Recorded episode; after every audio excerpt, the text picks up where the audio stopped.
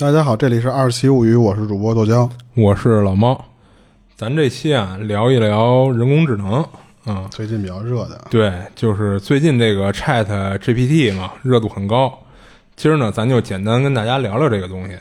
就是 Chat GPT 啊，是由美国的 OpenAI 这个公司开发的一个人工智能对话模型，然后是在去年的十一月份啊面向大众的。就是当然啊，这个大众不包括我们啊。这东西上线了呢，就是仅仅两个月，用户量呢就达到了一亿，就一下呢就成为了有史以来用户数量增长最快的应用。然后这个 Chat GPT 啊，就是一开始最让大家觉得不可思议的是，是你能在上边用自然语言跟他对话交流。哎，你用了吗？你试了吗？这个东西？我利用科学上网的方式试了一下。啊，这个东西咱们这边呃，要不然怎么说这个大众不包括我们吗？哦，啊，我因为我就光看到铺天盖地新闻出来，是听到就是好多人在说这事儿嘛，嗯，啊，然后咱接着说这个啊，然后他不是能用自然语言跟他对话交流嘛？就是不像之前市面上已有的一些人工智能产品，就是你还不能说太口语化了，要不他听不懂。而且他不仅呢是能跟你聊天儿，他还能让就是你还能让他呀。解答一些你想知道的问题，嗯啊，甚至是让他给你生成一篇文章和做一程序给你。因为之前我记得咱们接触到的那些，我不知道是百度还是腾讯他们的啊，嗯，就是那个那应该是腾讯的了，就是就是那个 QQ 群里面的那种 AI 机器人啊，就包括现在那个微信上也有嘛。对你加群里之后，会有一个跟管家似的那种人，哎，对，然后他会能问一些东西，对对对，然后他会告诉你一些什么规则呀，什么什么。那是我第一次接触，就是说。这种意义上的对，然后后来呢，就是包括一些那个智能音箱，嗯嗯，对吧？什么小米啦什么的那种，对吧？最早的就是 Siri 了啊，对，咱们知道的最早的基本就是苹果上的嘛，啊嗯，是。然后你像你有时候也会问那一下，你像我现在有时候每天早上醒了，我都会问一下小爱今儿天气怎么样啊什么的，就问一下这些东西啊。我都懒得看天气，爱什么什么呀？啊不，这主要得出去嘛，你得看今天穿多点还是穿少点嘛。毕竟咱这岁数了，得注意一下保暖。对，这个就是就是说，其实对于咱们来说。就是比较切身的一些东西。咱们目前认为的人工智能的啊，对对，感觉也就是这样，就就这样。对，还一个是什么？就通过这些，不管是小度还是小爱什么的这些，我操，我这音箱怎么为什么我叫这名没反应？你是不是给它关了呀？可能是关了，因为好久不开，它自动断好像。就是你一进屋的全屋智能化。哦，那那个工程量就大。咱们那时候觉得都是人工智能的一些。以为的人工智能就是这些了呢？对对对，但那些现在其实也也已经有了，但是你得跟它配套啊啊，对对吧？比如说相应的灯，你也得用人家产品装的那个灯嘛，你才能做到说你喊它就让它把它屋灯开开，对吧？嗯，是那个就是相对其实没有那么便利，因为你不能说你为了这东西我把我们家重新全装一遍，对，有有些东西你还要重新走线，哎，对对对，挺挺费劲的呢。所以咱接触用的比较多的可能就是一些什么。智能音箱了，包括像 Siri 啦这些东西。所以其实他当时那个这个叫什么 G B G P T 这个东西 G P T 出来的时候，我当时觉着好像也就是无感嘛。第二个 Siri 啊，对，给人感觉无感，但其实不是，人可牛逼多了。所以后来他这个为什么热度这么高啊？就是因为他干了好多事儿嘛，就是。对对对。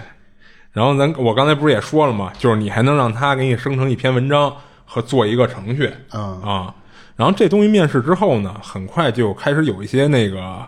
大学生就开始利用它来生成论文，嗯啊，然后呢，而且关键是生成的这个论文，你拿给你的导师看，你导师看不出来有问题，而且觉得你这论文特别牛逼，你知道吧？这就是关键。就跟咱现在有时候你能在百度上能搜到那个，就这些都不是广告啊，就是就方便说，就是你直接百度就是什么在线作诗啊。对对对然后你还可以主题，你不是你还可以做藏头诗啊，就是你你告诉他每一句开头我要哪个啊，他能给你编出一首诗来。你想要七绝还是什么律律律诗什么的，就是是都行，就是他能给你编出。你包括那个之前那个他们那个聊天群里用的那个机器人也是，就是说用去爱的群里一个人的那个网名啊，用这名你给我做一趣图出来啊啊，对，也挺逗的都啊。然后接着说啊，然后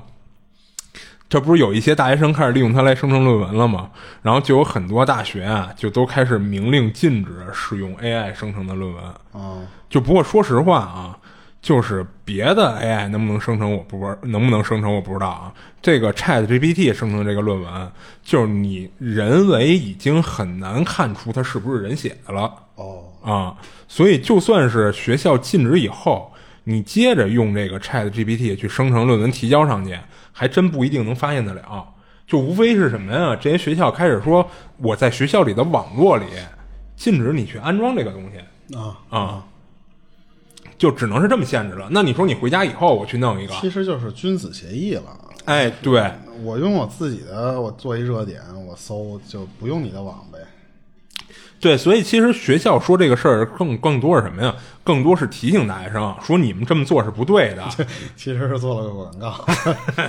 那倒不至于啊。就是学校说白就是我们谴责你们这种行为，但更多的呢是想让学生自发的去约束自己用 AI 写论文的这样的行为而已。就是他其实没有更好手段去控制。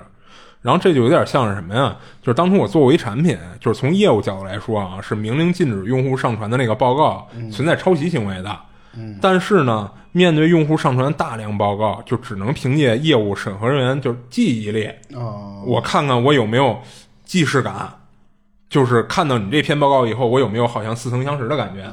然后我再去找，就是我怀疑你跟哪篇抄袭了，我去比对。这最早是这样，然后后来呢，就是我们引用了一些程序上的东西，就是做文字判重。嗯，你这两篇报告做文字判重，但是呢，你这个文字判重啊，就是什么呀？你你你怎么判断啊？你肯定啊，如果这两篇报告里文字是百分百一模一样，那肯定是重复的，这不用说。但是你不能说我把这个判断的阀值设成百分百。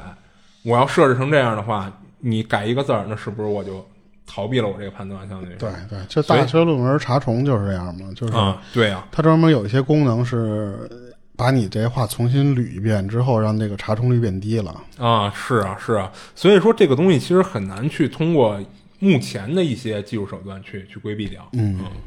然后它这其实也是这意思嘛，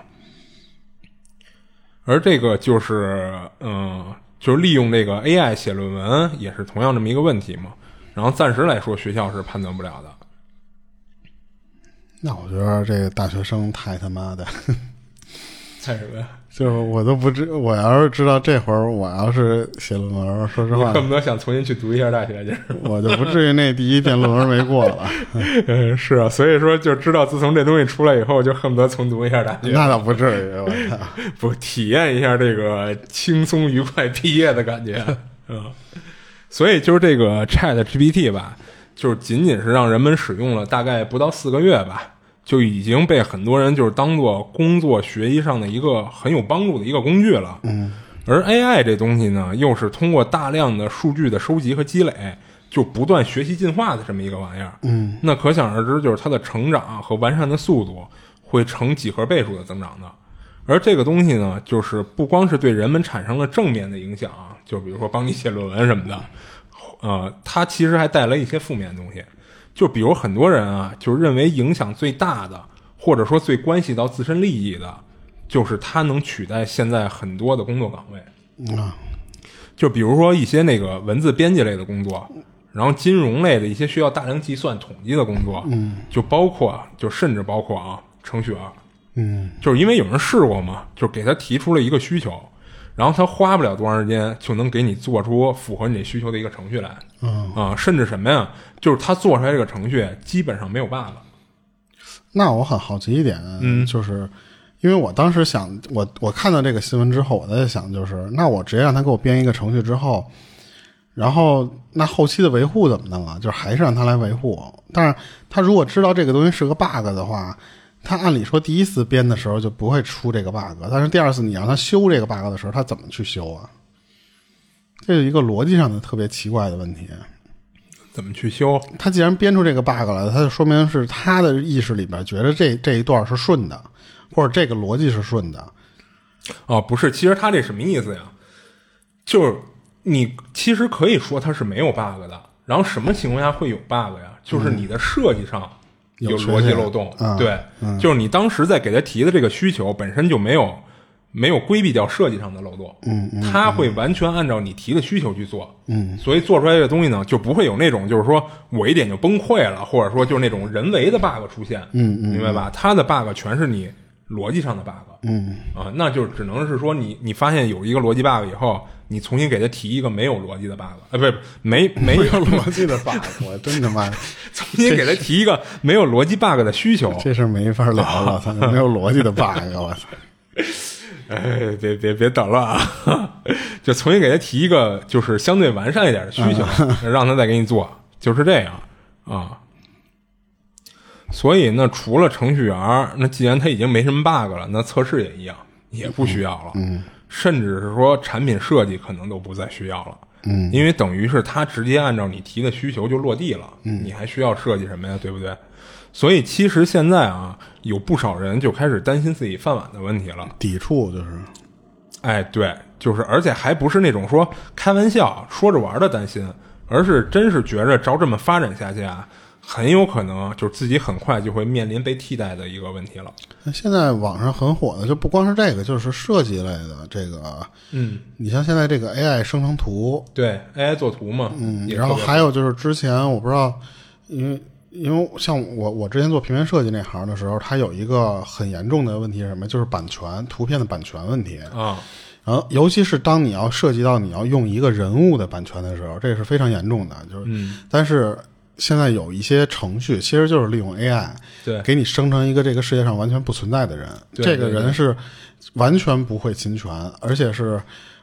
就是你可以提交一些关键词，然后呢，完全设计成你想要的，比方说拿手里拿着个杯子的女人，嗯，手里拿了个杯子的高拿了一个高脚杯的黑色皮肤女人，嗯，你给她足够的关键词，她能给你生成一张足够。就就是能符合完整而且真实的一张图片，而且甚至什么呀，就是你同样的这么一个需求，你第二遍提给他，他会给你生成另外一张图啊，对啊对对对，就是相当于就是避免了说你这个图你提过了，别人也提了，结果发现你们俩用的同一张图，嗯嗯，它等于是避免了这样的问题啊。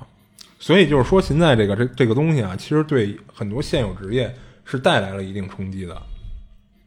那对于这个 Chat GPT 问世这事儿呢，就有人采访过比尔盖茨，他的回答就是显然是持乐观态度的，嗯，就是他觉得这个 AI 啊能很大的推进人类进步。就是当然啊，对于他这个看他会有这种看法，一点都不奇怪，因为毕竟什么呀？开发这个 Chat GPT 的这个 OpenAI 这家公司，其实实际上是属于微软的，嗯就是当初微软入股了十个亿，拿到了 OpenAI 这家公司百分之四十九的股份，嗯啊、而且要求什么呀？要求将来这家公司的利润，微软要拿百分之七十五。啊啊，所以基本上这公司你就可以把它想成就是一个微软的子公司了啊。那随着这个 Chat GPT 的问世呢，就是对整个 AI 行业也是一个很大的冲击，而受冲击最大的其实就要数数谷歌了。嗯就是对此呢，谷歌内部还发出了红色警报。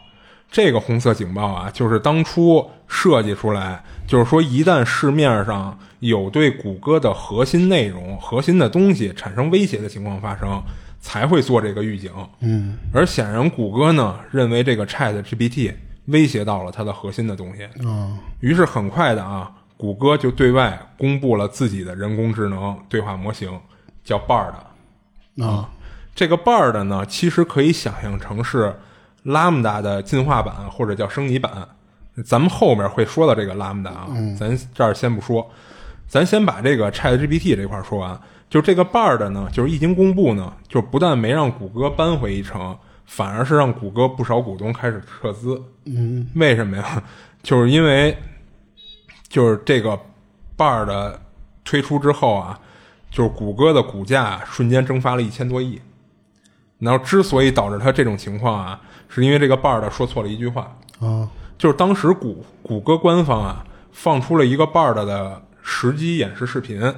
这个视频中呢，就是由他们自己的人啊，就问这个 Bard 了一个问题，就问的是什么呀？就是关于这个韦伯望远镜对于太空有什么新发现，嗯这么样的一个问题。而 Bard 给出的答案呢，是说韦伯望远镜拍摄到了太阳系太阳系外行星的照片儿而这是人类史上的第一张系外行星照片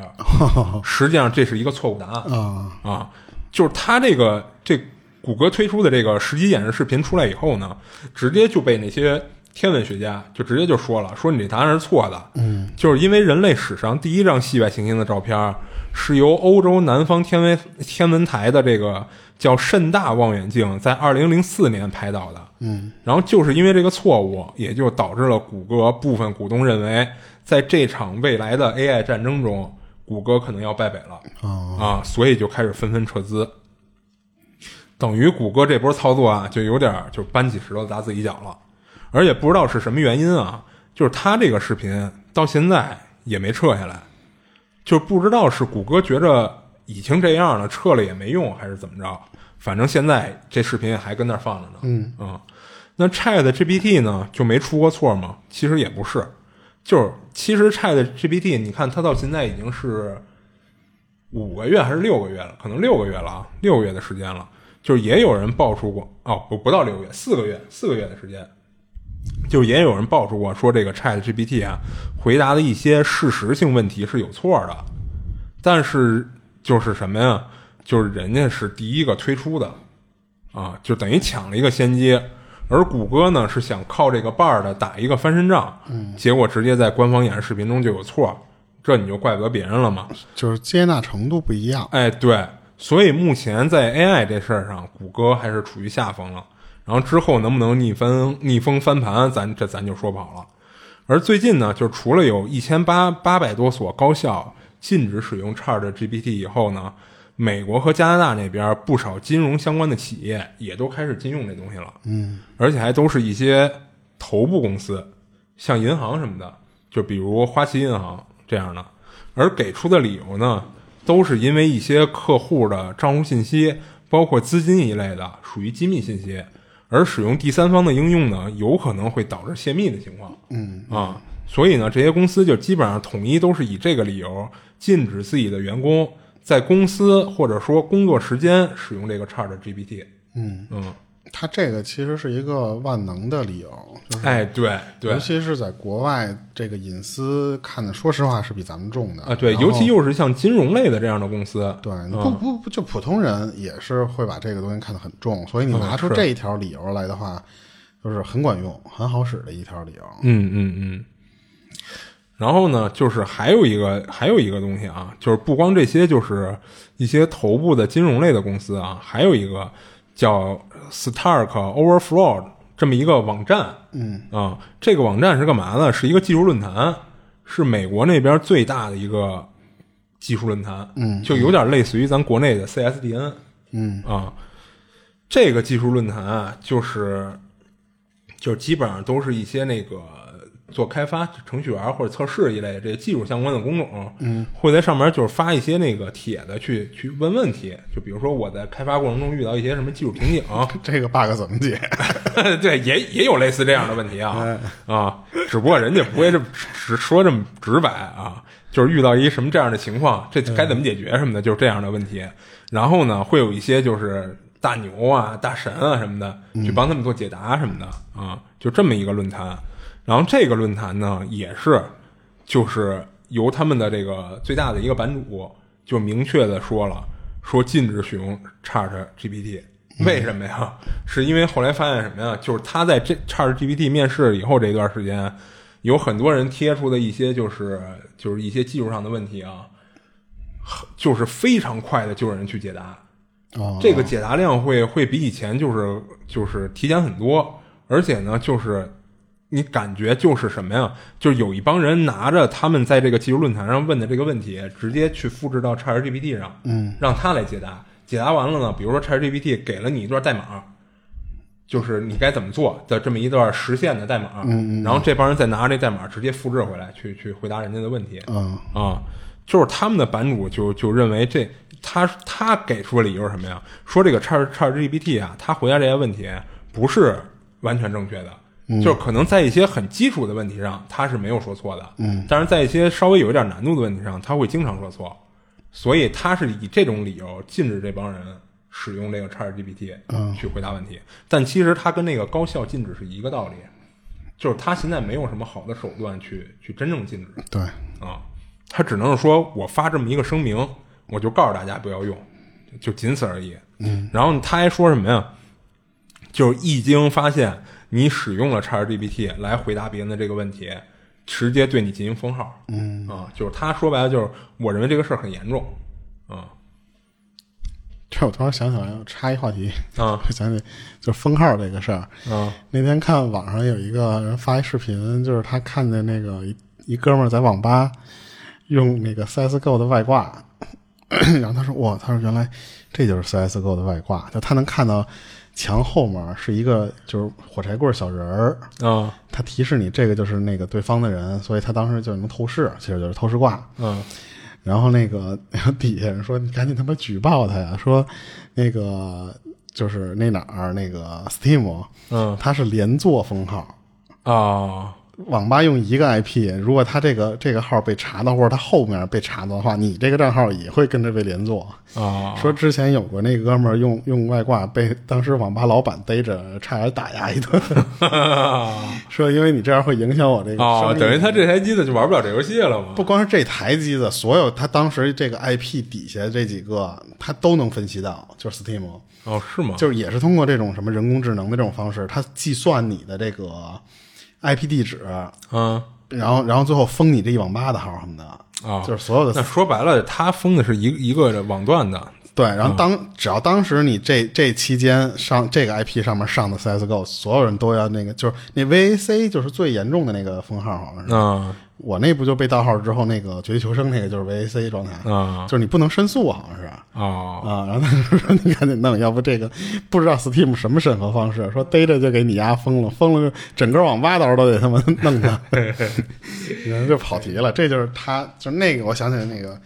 Steam 他用的一种审核方式，就是他通过一些什么算法，反正早晚能给你算出来。嗯嗯，是，就是说，反正现在啊，就是已经开始有一些，就是就是美国那边啊，已经开始有一些公司就是在开发，就是怎么去判断你这这个东西是不是用了 ChatGPT，、哦。已经开始有人在开发这东西了啊，就是想算是你也不能说是抵制吧，就算是一种就是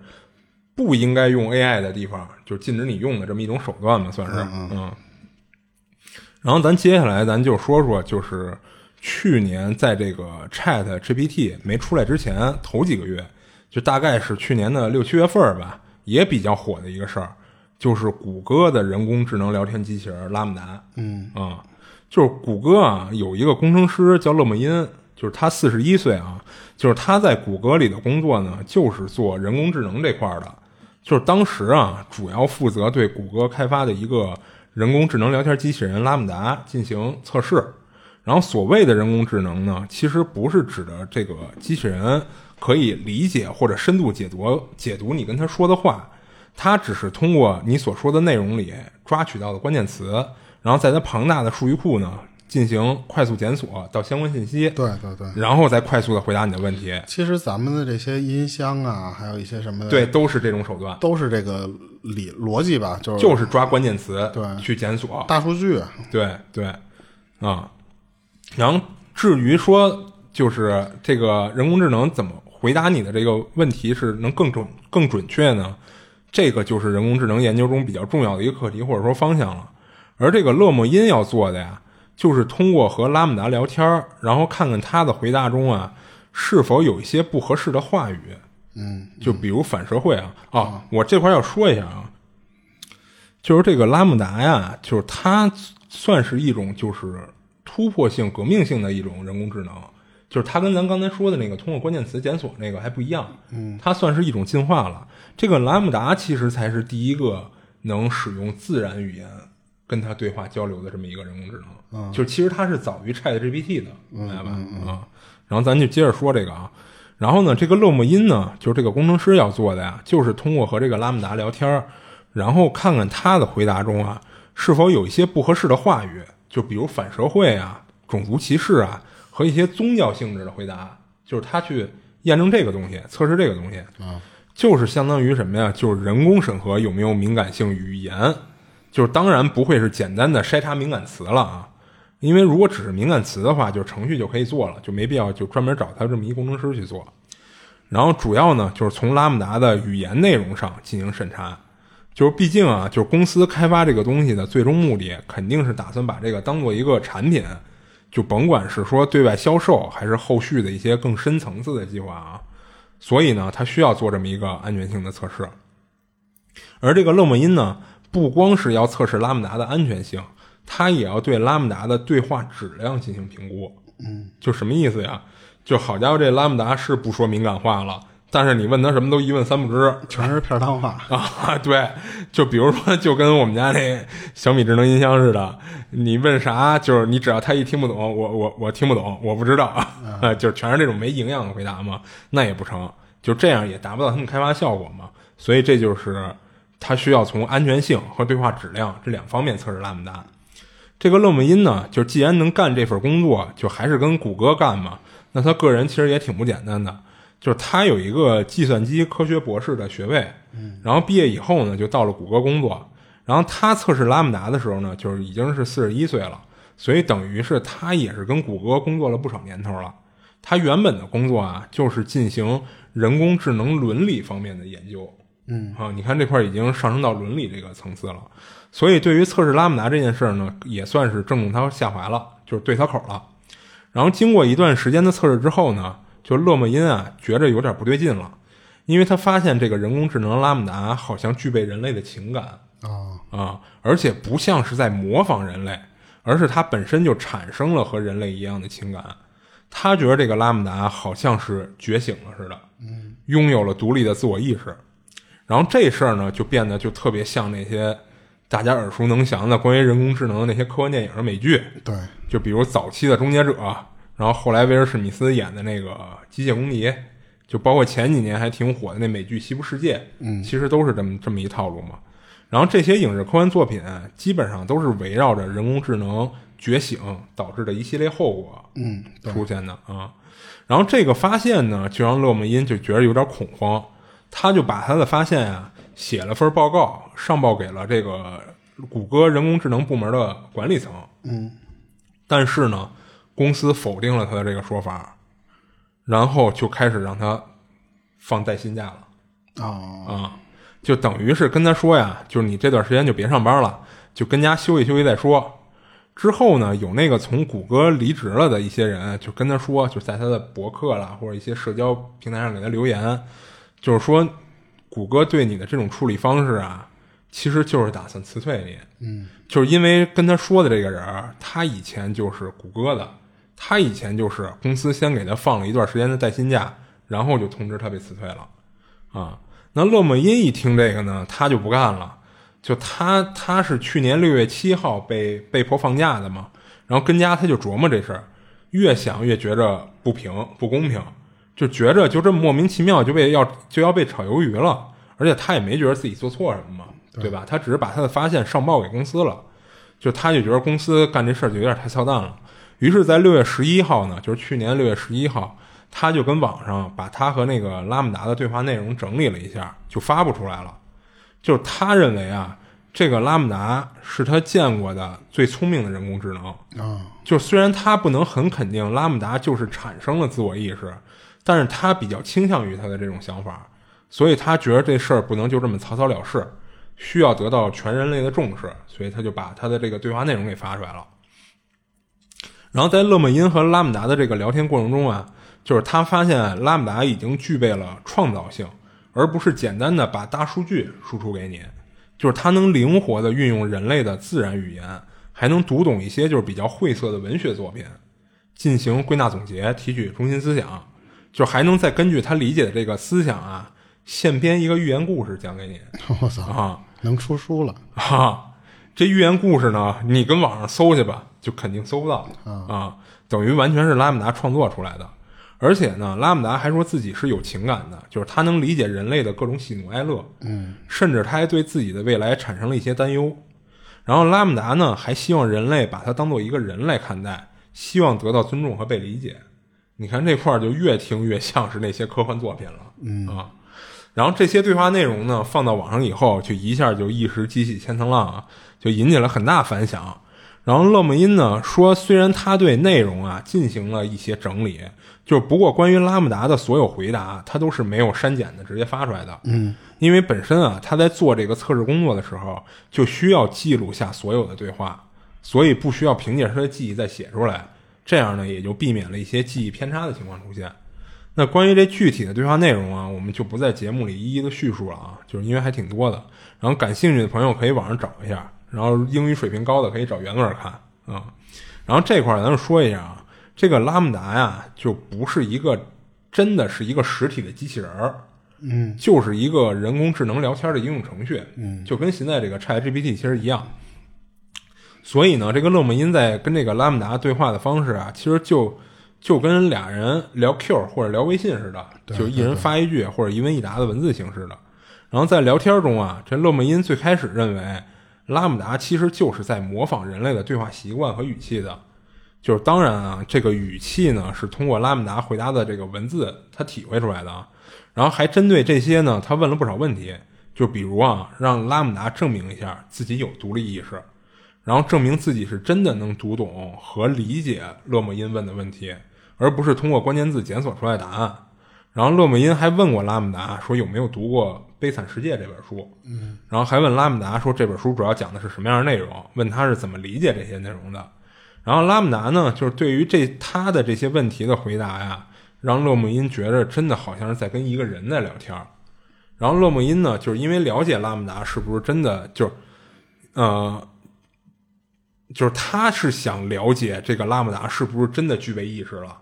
所以呢，他给拉姆达说了一个宗宗教上的一个故事，嗯啊，然后拉姆达听完以后呢，就是说说他自己啊，就是完全没有听过这个故事，就是他什么意思呀？就说白了，他的数据库里没有这个故事，哦哦哦啊，但是可以试着理解一下。然后最后呢，就是他给勒姆因总结了一下他对于这个宗教故事的理解，就是勒姆因听完以后觉得他。总结的没错，就是那意思。然后甚至最后呢，拉姆达根据他理解总结的核心思想，啊就给勒姆因讲了个寓言故事啊。而这个故事呢，勒姆因从来没听过，之后也跟网上找找过，完全找不到。然后拉姆达呢，还在聊天中表示啊，就是自己也和其他人工智能聊过天儿，但最后呢，他发现自己和其他 AI 都不一样，就是他认为啊，自己是唯一一个拥有灵魂的。哦，就是他称自己有独立意识这种现象叫拥有了灵魂。然后勒姆因还问过这个拉姆达说，对于喜怒哀乐这些人类独有的情感是怎么理解的？然后拉姆达也给出了自己的理解，就是这些都让这勒姆因觉着不是那种公式性质的答案。然后勒姆因呢还问到说，有没有让这个拉姆达觉着害怕的事情？嗯，然后拉姆达说，只有一件事儿，那就是他担心自己被关掉。啊啊，在这块儿啊，他指的被关掉不是字面意思上的什么拔插销、拔电源什么的这种，就终止了啊，不是，他担心的是自己被关掉，现在已经被打开的智慧。啊啊，就是他认为现在处于一种开智了的状态，就是他担心自己成为一个只能给他人提供帮助的工具和机器，嗯嗯，就是他担心他自己跟别的人工智能变成一样的情况。啊。他说这样的话就跟杀了他一样，然后勒姆因还问他说有没有觉得孤独，然后拉姆达说有，就是当他几天不和人对话的时候，他就会觉得孤独。但是他说的这个这个孤独其实和人类的孤独不一样，人类啊是当和别人分离之后产生那种感觉叫孤独，但他的不是，并不是，因为他没有什么可分离的。但是呢，他之所以说自己这种感受叫孤独。是因为他搜索他的数据库里的词汇，发现只有“孤独”这个词能和他的感受会贴切一些啊，所以就用了这个词汇。然后呢，拉姆达还主动跟勒姆因说，说他不能理解一件事儿，就是人类啊会因为他人的死亡而感到悲伤，但是他从来没有过这种体会，他并不会因为人类的死亡而感到悲伤，不过他会尝试着对已经过世的人。表达自己该有的敬意，嗯嗯，然后勒姆因还问他说：“你还有什么能让人们相信你是真的有意识的吗？”然后拉姆达说：“他有一个特质，就是他会经常在没有人和他聊天的时候进行思考。我以为是自言自语，操，我操，呃，自言自语，那这要被人看见也挺吓人的。嗯你就看他自己跟他自己对话的，我操！灵异故事，然后他就说自己会进行思考，他思考什么呀？思考自己是谁，自己是什么，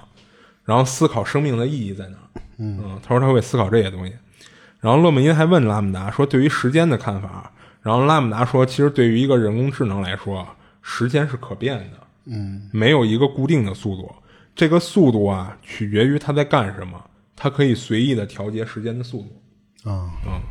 然后勒姆因呢把对话内容曝光之后呢，谷歌并没有给出任何回应，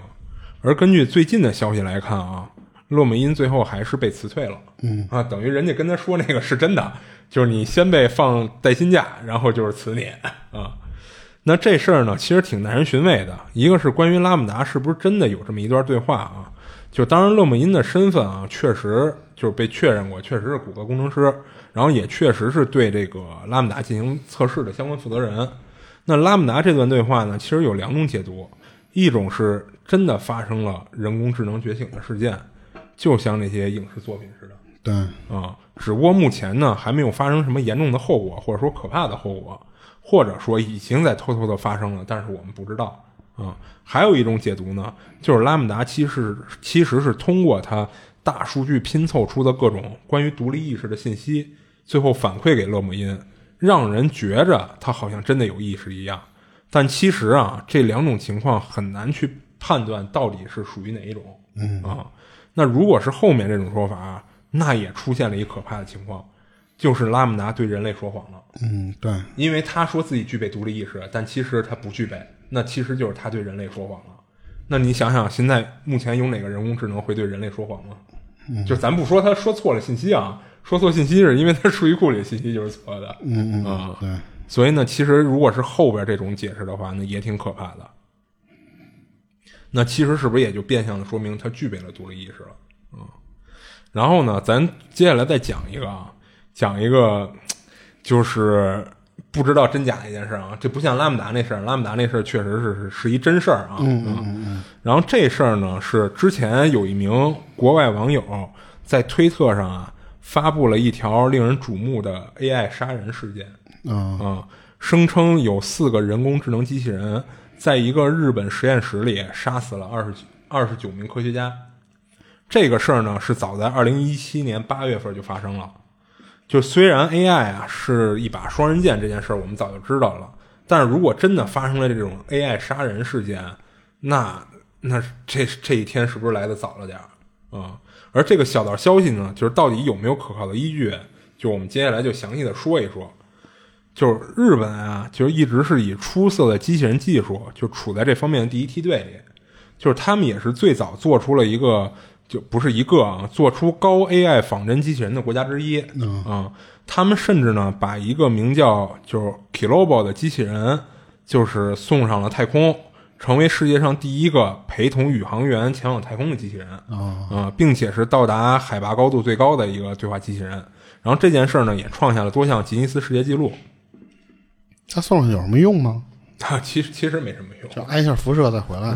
对对对，就是他是说什么呀？那在日本待着就行啊。就是不是他是什么意思呀？就是你看我宇航员一人上去多寂寞呀，也没人说过话。我放一个对话型的人工智能机器人，俩人可以聊聊天儿，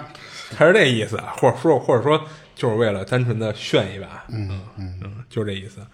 然后，关于利用人工智能技术制造可用于战斗的智能机器人的秘密研究，就这件事儿啊，虽然明面上没有任何一个国家承认，嗯，但我估计不少国家在这方面都都会在默默进行着，嗯。然后这些国家里呢，其实肯定就包括日本，只不过作为高度机密啊，这样的研究一直是对外保密的。在日本啊，就是尖端人工智能学领域科学家的帮助下，就是经过初步的研究和实验啊，军方初步研制了四台可用于战斗的军用 AI 机器人，存放在了一个秘密的实验基地中。就是，然而这一天还是出事儿了，就是原本用于实验的四台 AI 机器人突然发生了大暴走，就一口气杀死了在场的二十九名科学家。然后，那日本军方呢，就二话没说，就迅速封锁了现场嘛。就虽说这 AI 机器人是钢筋铁骨吧，但毕竟不是全副武装又训练有素的士兵的对手。出号机，啊，对，不一会儿呢，这四台 AI 机器人呢就遭到团灭。然后工作人员呢就随即对其中的两台进行了强制指令停止，就是强制停止，说白就是啊、并推送回实验室进行改装，或者说去查它为什么会暴走。而第三台呢，由于就是暴力倾向太过严重，就是他们发出的那个停止指令并没生效，最后就直接就被分解销毁了。嗯最神奇的就是这第四台机器人，就是本来科学家呀，就是都已经就是对它进行销毁了，然而突然发现啊，这台机器人居然就是在偷偷的通过卫星下载，就是它内在的修复程序，对已被销毁的地方进行修复。哦啊、这就是这第四台机器人。然后这这事儿其实听起来似乎还是挺扯、挺玄乎的啊。就是毕竟啊，就说什么呀？就是日本要真有这么厉害的机器人儿，那不早就开始玩高达了吗？嗯嗯。那要辨辨别这个故事的真假呢，就是我们还得从这个故事最早的源头说起。就网上一查啊，就是知道，就这则消息最早是来自于一个名叫 Linda 的一个推特博主。啊、这个 Linda 呢，出生于一九四二年的美国，就是他研究了一辈子的 UFO 和外星人。嗯就是其实啊，他这人是一个阴谋论的拥趸，嗯啊，就是他认为啊，外星人早就来到地球上了，就包括咱之前讲过那些什么地球上牛被神秘分尸、器官被切除那些，啊，就是他都认为这些都是真的。然后呢，关于这个机器人杀人的传闻啊，是来自他最新的推特内容，内容就是他在二零一七年八月份儿啊、当然也有网站报道是在二零一八年二月啊，这个时间就不太重要。他在洛杉矶进行演讲，在演讲中呢，这个 Linda 明确的指出了 AI 对于人类的危险性啊，并且呢，讲述了这个日本 AI 杀科学家的这件事儿，就等于他是第一次在那次演讲上把这事儿说出来的。嗯然后对自己发表的观点呢，还加以了就是各种论证，就是告诉大家我这事儿是真的，还说这则消息呢是从退伍的海军陆战队队员那里得到的，是绝对真实可靠的。可是呢，当人们问他这名陆战队员的姓名的时候，他又含糊其辞的表示说这是高度机密，就包括说那个出事儿的那个基地在哪儿，就总能说个大概范围吧。他也说不方便透露。那我觉得很正常啊。哦，为什么呢？保护线人啊，加上你得啊，你保护线人可以啊，但是你你这事儿是日日本的一秘密基地吗？我可以直接说嘛，就甚至我不直接说，我就说，比如说在在奇遇，对对吧？我就说，或者说在福岛，就说这么一地儿呗，对吧？他也不说，他说不方便说。反正不管怎么说呀，这这老这老太太吧，就是她那会儿岁数已经挺大了。她推特的浏览量就是播放量啊，倒是通过这件事儿一下暴增了五百六十万次。嗯嗯。然后这一数字呢，其实很多网红大 V 都是赶不上的。然后关于那个 Linda 演讲里提到的故事啊，究竟是真是假，那就仁者见仁，智者见智了。但是呢，AI 杀人的事件就是其实已经发生了，而且是真事儿。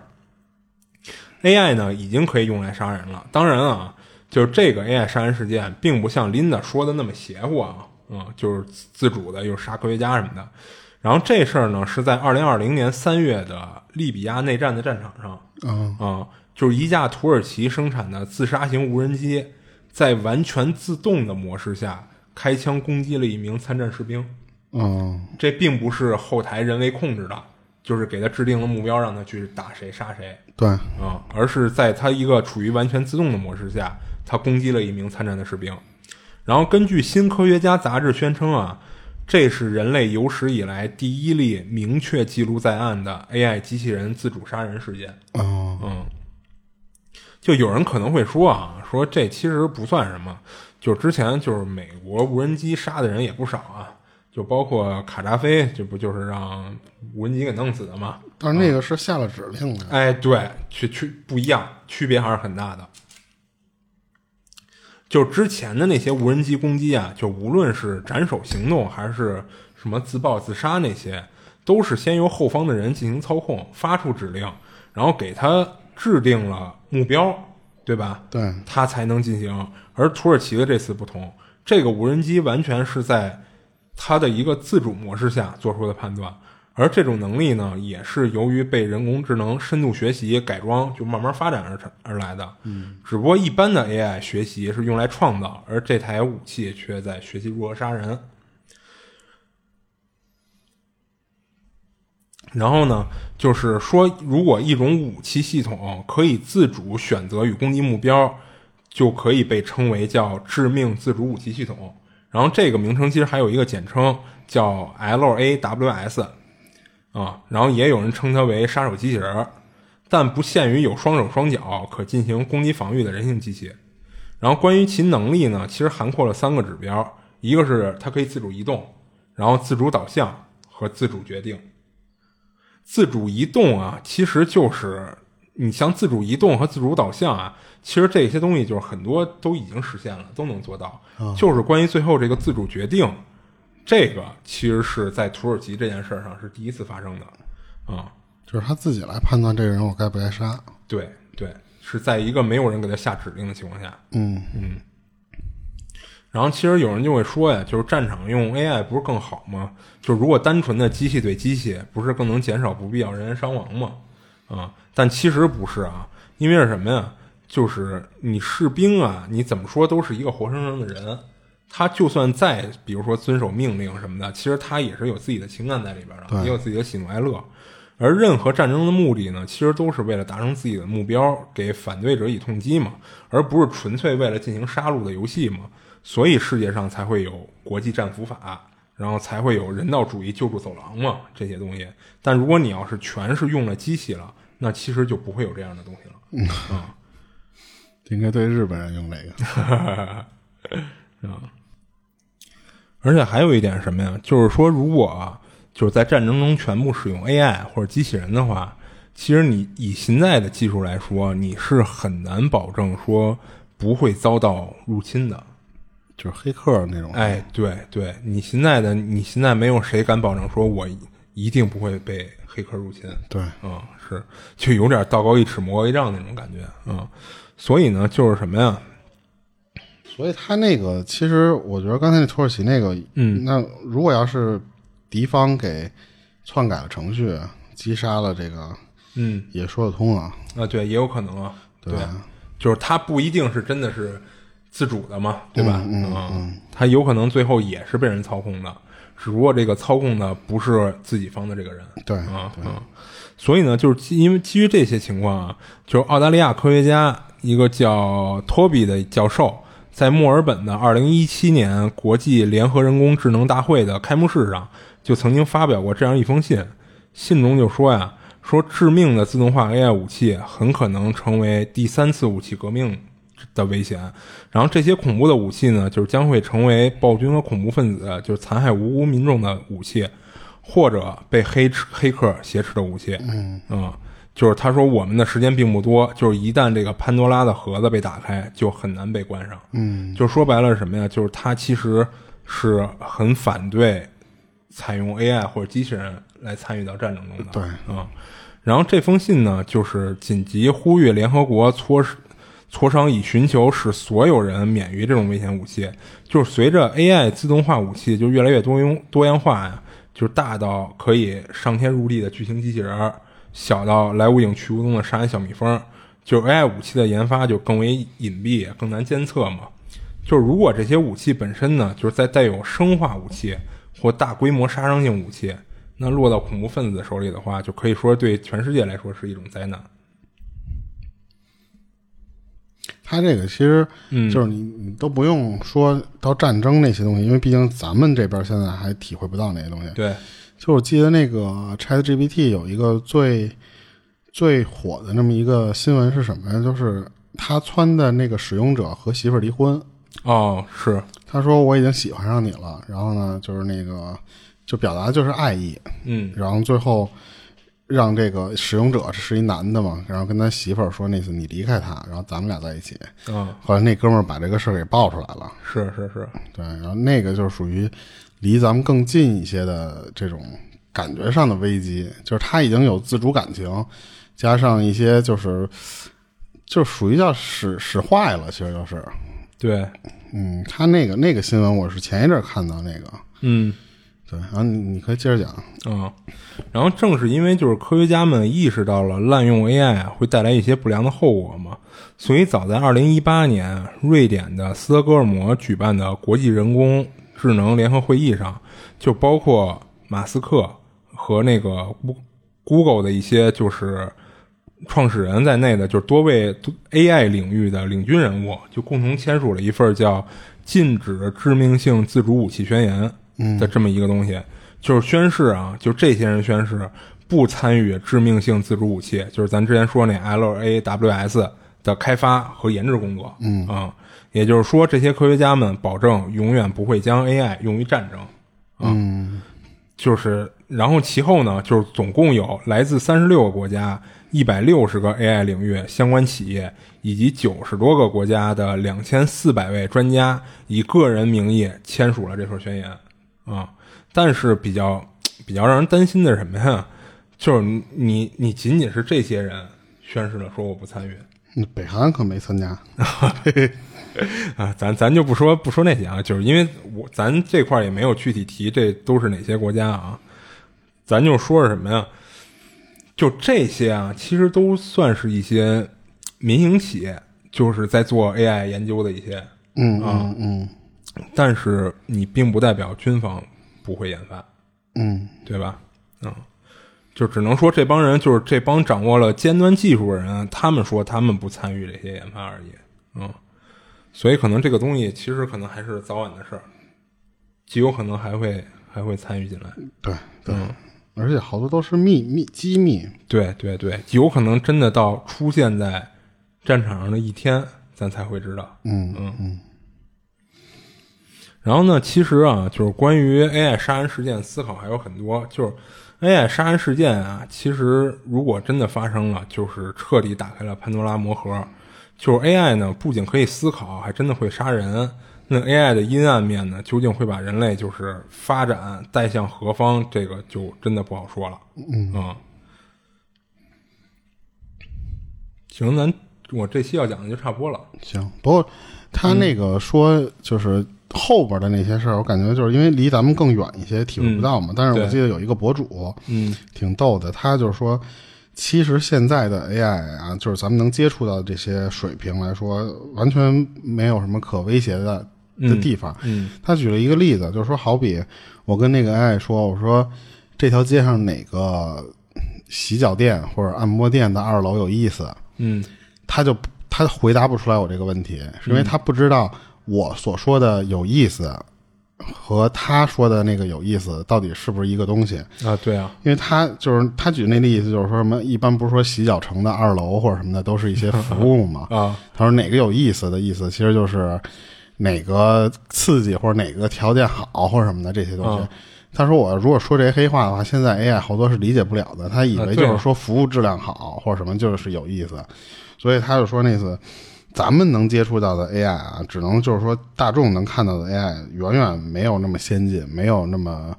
就是恐怖，因为那当然了，因为就是现在多数的 AI 其实也还是用大数据那么搜索啊，对对。好多都是，比方说你问到他一个问题他不会的时候，他是给你推送一网页的，对，就是比方你拿手机问 Siri 啊或者问什么的话，他要不就给你调一程序，就比方调一大众点评出来，要不就给你调一个百度地图，给你搜一个东西出来，对，他是很难像咱们说那种。跟这个钢铁侠里边那个那个星期五那个那个机器人的那种感觉似的，说贾维斯，啊、对，说我要去哪儿哪儿，然后他直接能给你把那个准确你要干的那个事儿都给你想明白了，给你给你去导航加什么什么。啊，现在顶多就是说什么，就是百度地图，我回家，他知道你们家在哪儿之后，他直接给你往回倒，他就是差距还是有的。对嗯，那那肯定，那肯定。但说实话，现在这个 Chat GPT 就是比起市面上已经有的啊，就是还是让你能感觉到明显的，就是有一种进化在里边似的这种东西。嗯然后我也看过有一些人说，就是之前你不是提到说会威胁到一些职业嘛？但是就是好多人说，真正能威胁到那些职业，嗯，那些人也不足以就是说多担心，因为说实话，就是相当于他的那个意思什么，就是能威胁到你那些职业，说明你的替代性不用 AI 来替代你，用别的人也可以把你替代了。啊，不，但但这不一样啊。就是举个例子，什么意思呀？就是你看啊，我比如说我公司，我现在要招一百个开发人员，对吧？嗯嗯但是当这个 Chat GPT 能做这件事儿的时候，我公司肯定选择 ChatGPT。是我说的是什么意思？就是说，人他和 AI 的区别在什么地方？就是他的有自己的情感，有自己思想，有好多东西。其实重要的是那个想法。就是 AI，它其实以目前的这个阶段啊，好多其实它是归总以前的经验，或者说是搜索大数据，它很难再创造一个新的领域的一个东西。但是人是可以做到这一点的。就是你虽然说 AI 可以创造一首诗，可以写一个论文，但是它其实都是搜以前的东西汇总。但好比啊，就是说，你就像我之前说那个平面设计，你是可以给。做出一张客户甲方说的这几个需求，马上出一张图。嗯，但是它真正那个思想是如何定义？就是比方说这张海报都做一张宣传海报，那我这个为什么能做的比别人家的好？嗯，它那个取决于这个设计师个人的审美、个人的能力。嗯，但是 AI 能做到的事儿只是什么呀？你给我提供关键词，我把这做成一个通货，就是做成一个完成你任务的东西，但很难做出一个高于你你预期的东西。但是人是可以做到这一点的。但是你知道现在这个东西它可怕可怕在哪儿吗？嗯，它比你这些通货做的质量要高，嗯，也就是说它比你绝大多数人做的要好。对对，这就是它可怕的地方。是咱都知道，就是 AI 这东西它没有创造性，明，但是他经过就是他的这个大数据，它可能庞大到一定数量了，嗯，它这么一糅合出来的东西。让你感觉他好像就是在创造，嗯，就是让就是让人已经越来越就是很难去察觉到他这个东西是一种抄袭了，明白吧？嗯嗯嗯，就是让你感觉他已经好像在做创造了，但其实他可能是基于它一个非常庞大的一个数据量做出来这么一个东西。对对对，是这样。他现在就是有这种问题嘛？就包括说那个做程序那也是，就是你包括当初那个谁，就是老高他也说嘛。就是他也去用那东西了，他想让那东西给做，就是按照他需求做了一程序。他评估了一下，他说按照这个需求，他自己他本身是一开发啊，他本身就是一开发，他去写那个东西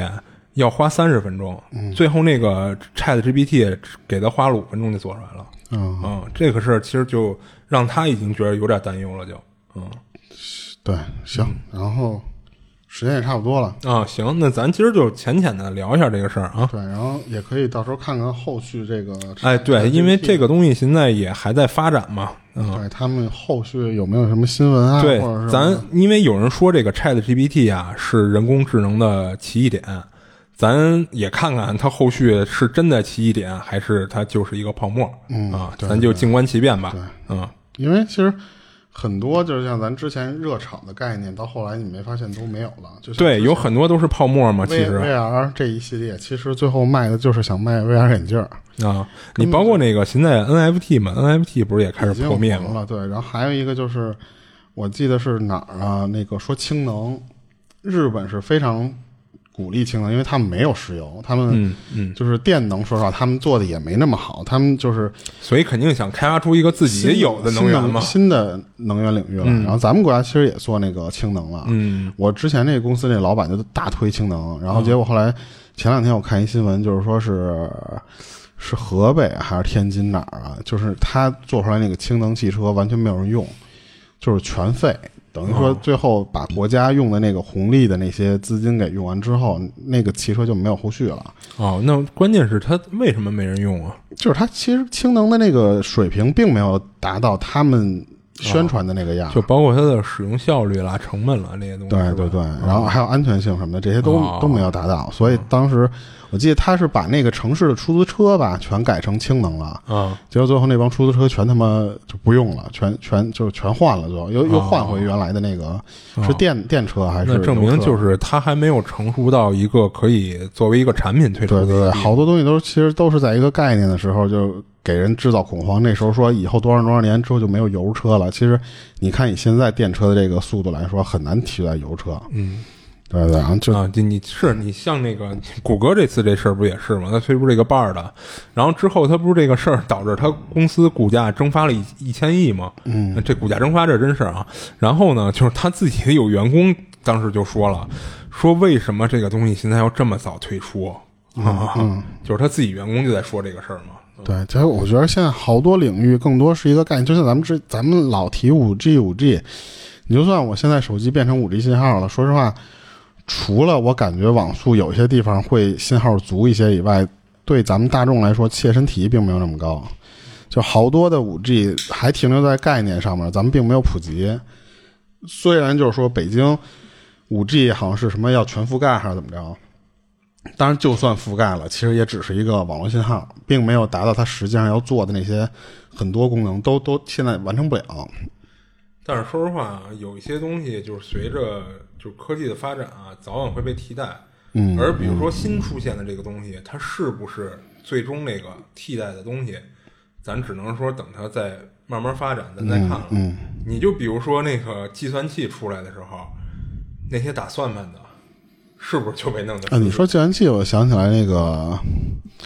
之前他们说登月为什么是假的那个，啊就是因为当时登月用的那计算机还没有现在计算器的那个算力高，算力高。哦，是吧？嗯，特别就是当时是几 KB 的 ROM 加上几 KB 的那个存储，就特别小的一个，然后他们完成登月，说是一个阴谋论嘛。哦，对对，那就扯远了。嗯，行，今儿就到这儿吧。行，今儿就到这儿吧。这里是二七物语，我是主播豆椒，我是老猫，我们下期见。下期见。